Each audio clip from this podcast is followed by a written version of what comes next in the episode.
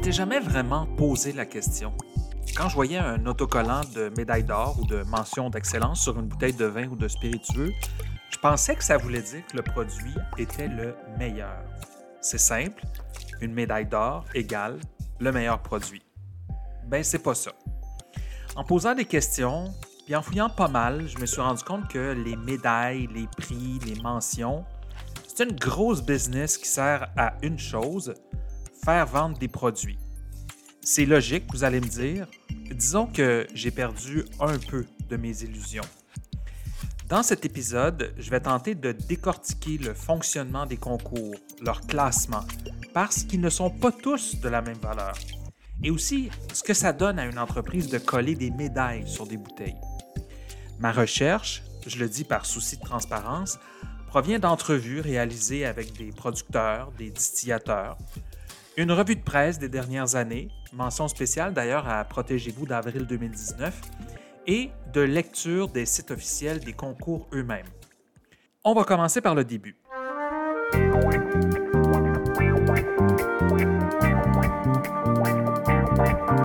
C'est quoi un concours de vin ou de spiritueux? C'est une compétition. Les producteurs envoient leurs échantillons et un jury évalue, selon divers critères, les produits. On décerne des prix, beaucoup de prix.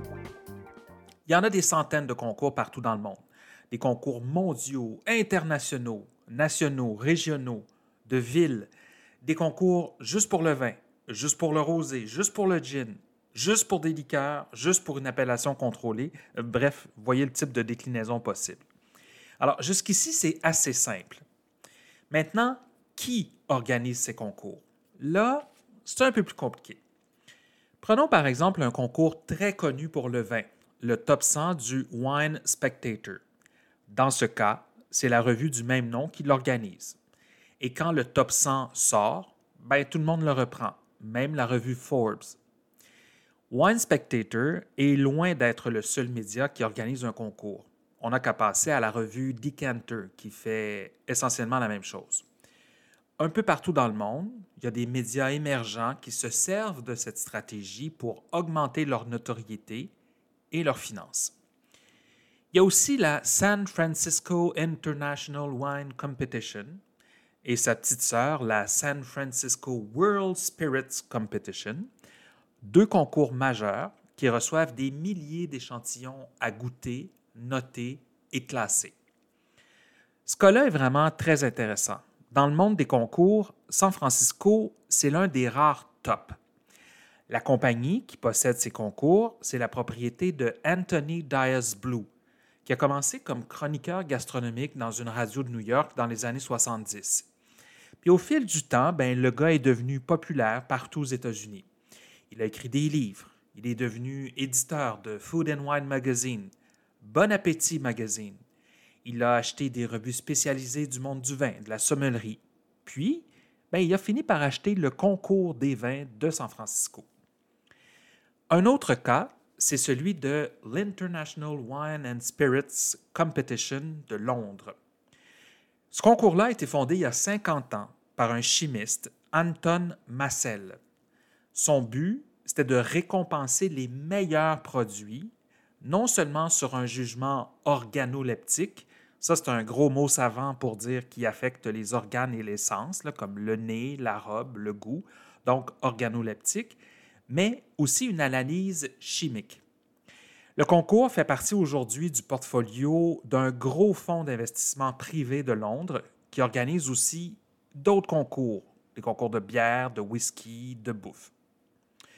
Ensuite, il y a des clubs de dégustation qui proposent des compétitions. Ou encore, il y a des associations professionnelles comme les Vinali de France, un autre rare top dans le monde du vin, qui est organisé depuis 25 ans par les œnologues de France. Le tout avec la bénédiction de l'Organisation internationale de la vigne et du vin, qui a ni plus ni moins que sa propre norme ISO. Enfin, il y a un concours qui peut être présenté par des associations régionales, comme par exemple le mondial du chasselas, oui, organisé par l'Association pour la promotion du chasselas, Au fait, le chasselas, ben, c'est un cépage d'origine suisse. Bref, des producteurs, des encaveurs, des négociants qui célèbrent leur cépage. Alors tout ça pour dire que demain, vous et moi, on pourrait se partir un concours. Ça nous prendrait, mettons, un site web pour diffuser notre message et les résultats, un sommelier connu pour nous donner une réputation, des règles de classement, un jury et des petits collants pour mettre sur les bouteilles. J'exagère, mais à peine. OK, comment ça fonctionne maintenant? Les producteurs choisissent leur concours. Comme je viens d'en parler, il y en a des centaines partout dans le monde. Il faut envoyer des échantillons. Parfois, c'est une, deux, trois bouteilles. On met ça dans une boîte et ça part à Berlin, Tokyo, New York, etc. Pour chaque produit inscrit, le producteur doit payer un droit d'entrée au concours. Par exemple, San Francisco, pour les spiritueux, c'est 550 dollars par produit. Il faut aussi payer les frais d'expédition puis remplir une fiche technique du produit. Ensuite, il y a la compétition comme telle. Essentiellement, il y a un jury qui note les produits selon des critères. Et c'est ici vraiment qu'on sépare, si on veut, les compétitions sérieuses des autres. Une compétition sérieuse va avoir un jury solide, hein, des sommeliers, des œnologues, des spécialistes, des experts. C'est le volet sans doute le plus critiqué parce qu'il y a beaucoup de concours émergents qui proposent des jurys composés de marchands de vin, de gens de marketing issus des distributeurs, des agences, des journalistes qui viennent de revues spécialisées ou encore des producteurs. Et il y a des jurys qui sont composés de 100, 150 personnes. Ça dilue pas mal les résultats qu'on va donner aux produits. Les critères maintenant. Évidemment, il y a les éléments organoleptiques, hein, comme on a dit, le goût, la robe et le nez, mais il y a aussi le caractère du produit, ce qu'on appelle sa typicité. Et si on n'est pas un expert, ben, on peut inscrire toutes sortes de réponses basées sur rien d'autre que nos propres goûts. Un exemple. Au prestigieux concours de Londres, les juges ne goûtent pas plus de 65 échantillons par jour. Ils recrachent euh, pour éviter ce qu'on appelle la fatigue du palais. Et si un produit obtient une médaille d'or, un autre membre du comité doit aussi se prononcer. Et s'il n'est pas d'accord, ben, pas de médaille. À Paris, au Vinali, c'est un peu différent. C'est la note moyenne sur 100 que lui donnent cinq dégustateurs, deux Français, trois étrangers, qui détermine si un produit obtient une médaille ou non. Un concours sérieux va aussi imposer une dégustation à l'aveugle, ça, ça veut dire que le juge ne sait pas qui a produit le gin ou la vodka qu'il doit noter. Bon, c'est la base, vous allez me dire, mais c'est pas partout comme ça. Les notes maintenant. Souvent, les produits sont notés selon une grille de critères qui va totaliser 100 points. On va prendre comme exemple la grille du concours des vins et spiritueux de Londres. Bon, il y a quatre résultats possibles.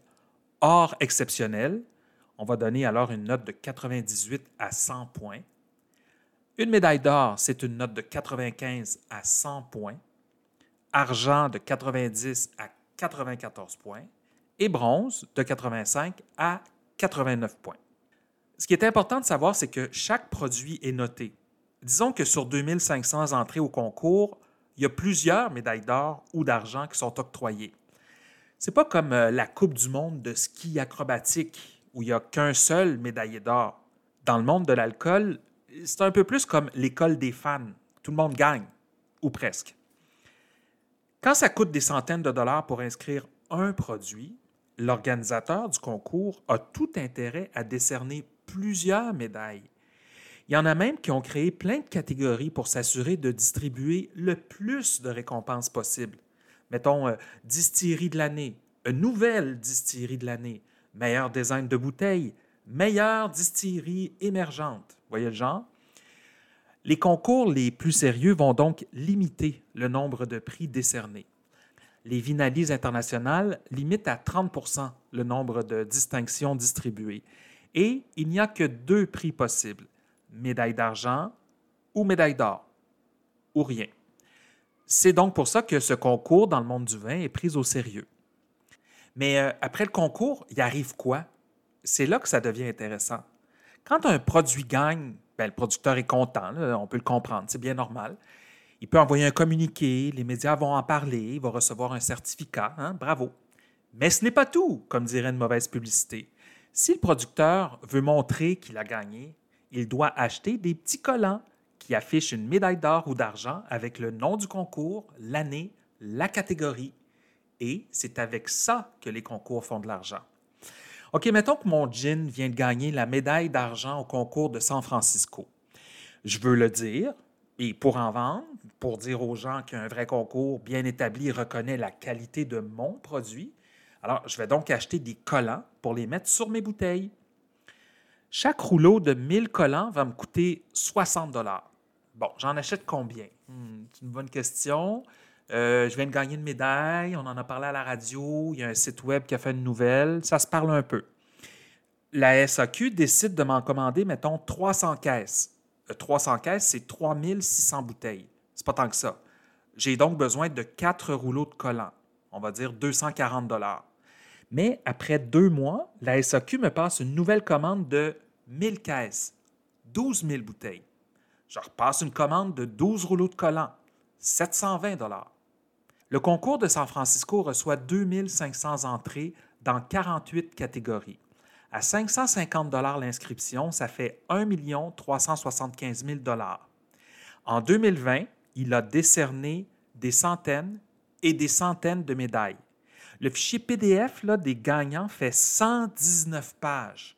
Ils ont même une double médaille d'or. J'ai compté 360 produits double or.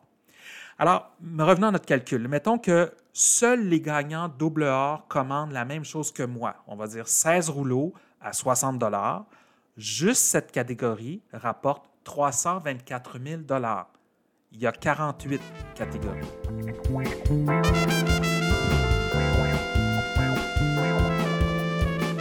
Suis pas en train de dire que les médailles et les prix ne valent rien, mais je pense que comme consommateur, c'est important de comprendre que ce sont des outils de marketing importants.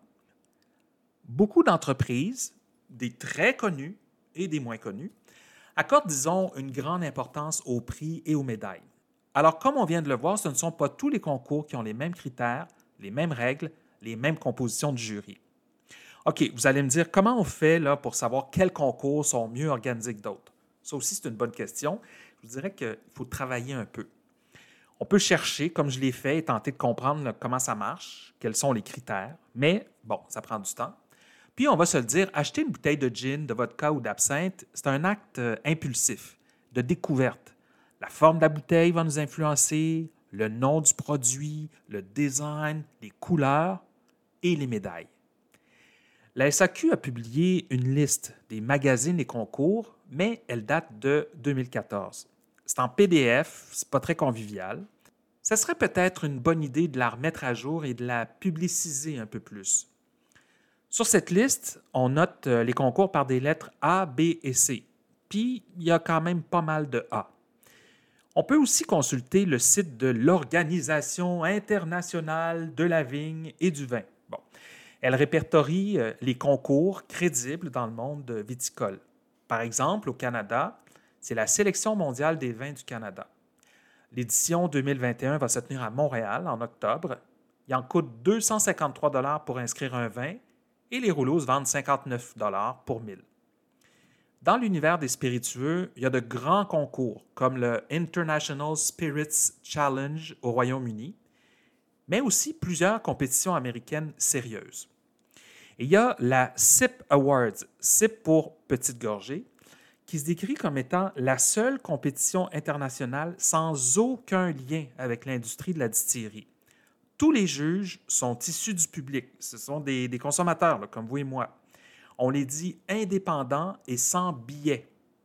Le concours recrute ses juges euh, sur sa page Facebook. Disons qu'il faut que les juges aient les mêmes goûts que moi s'ils veulent me convaincre. Tout ça pour dire que c'est pas facile de s'y retrouver. Alors, si une médaille vous porte à acheter un produit plutôt qu'un autre, il n'y a pas de problème. Rappelez-vous seulement que toutes les médailles, d'or ou d'argent, n'ont pas la même valeur.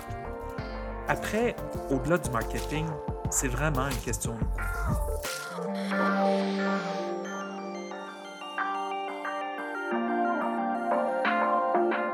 Alambic et compagnie est aussi sur Facebook et Instagram, de même que sur Apple Podcast, Google Podcast, YouTube et Spotify. Abonnez-vous et partagez.